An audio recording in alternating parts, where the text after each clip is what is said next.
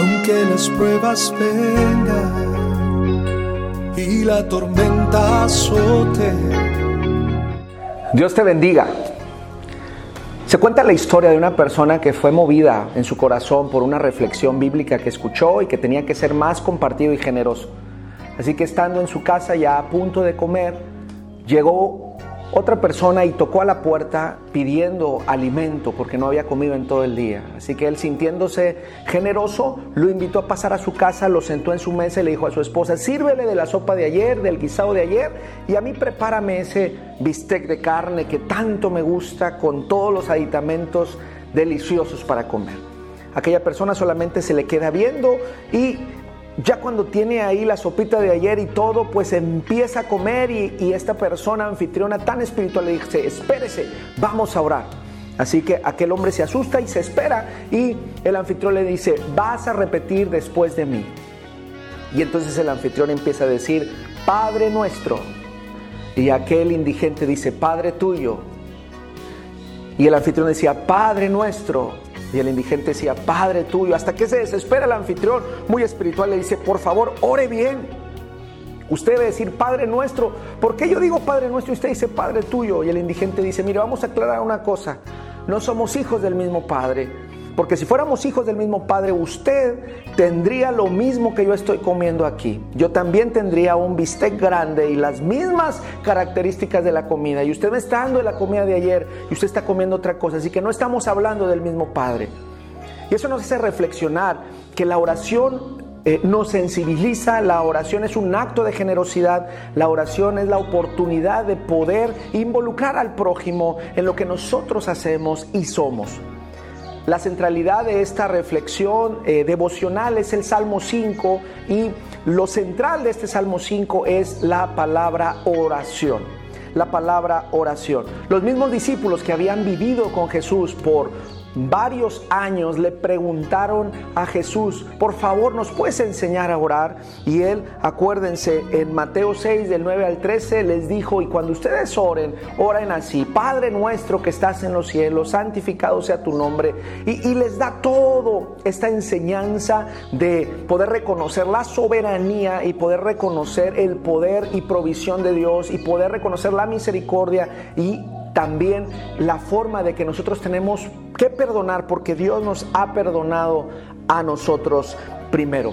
El Salmo 5 tiene hermosos mensajes y Empieza el Salmo 5 diciendo, escucha, oh Jehová, mis palabras y considera mi gemir. A veces hemos llevado nuestras oraciones a las solas palabras y no sé si en este momento tú estés sintiendo mucha necesidad, pero eh, eh, David está llevando sus palabras al clamor, al gemir, a un sentido de necesidad que le hace pedirle a Dios eh, con todo el corazón. Y le dice, está atento a la voz de mi clamor, Rey mío y Dios mío, porque a ti oraré. Él va y se dirige con todo el corazón a Dios y le dice, oh, de mañana oirás mi voz, de mañana me presentaré delante de, de mí y esperaré. Hay cosas rescatables y preciosas de este salmo y es que David antes de comenzar su día se está poniendo en las manos de Dios sabiendo que en Él está todo Y también dice, y esperaré, y delante de ti me presentaré y esperaré. Así que nos deja grandes enseñanzas. Del verso 7 al verso 8 nos hace saber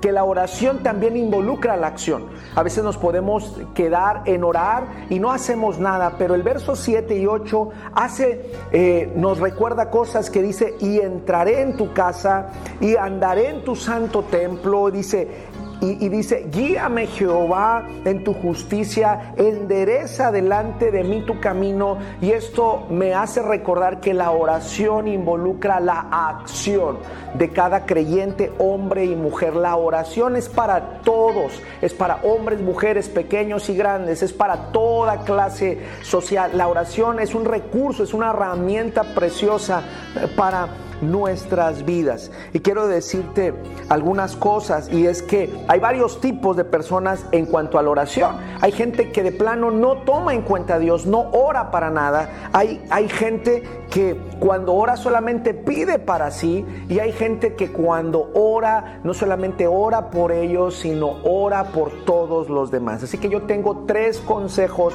que darte en esta hora. El primer consejo es que tomes la oración como una herramienta para poder llevar a Dios tus necesidades y hazlo en el nombre de Jesús. Echa mano de la oración como lo hizo David.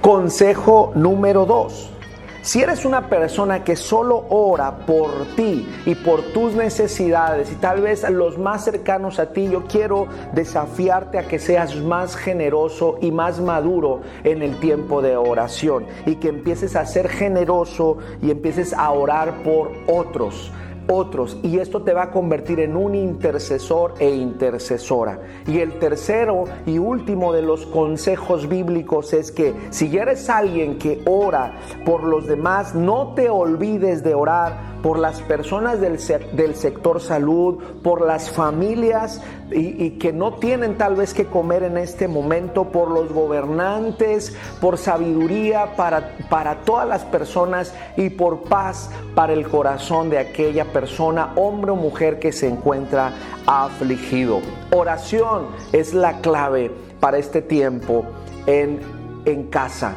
Dios te bendiga y te seguimos eh, invitando a que nos escuches. Así que suscríbete. Dios te bendiga.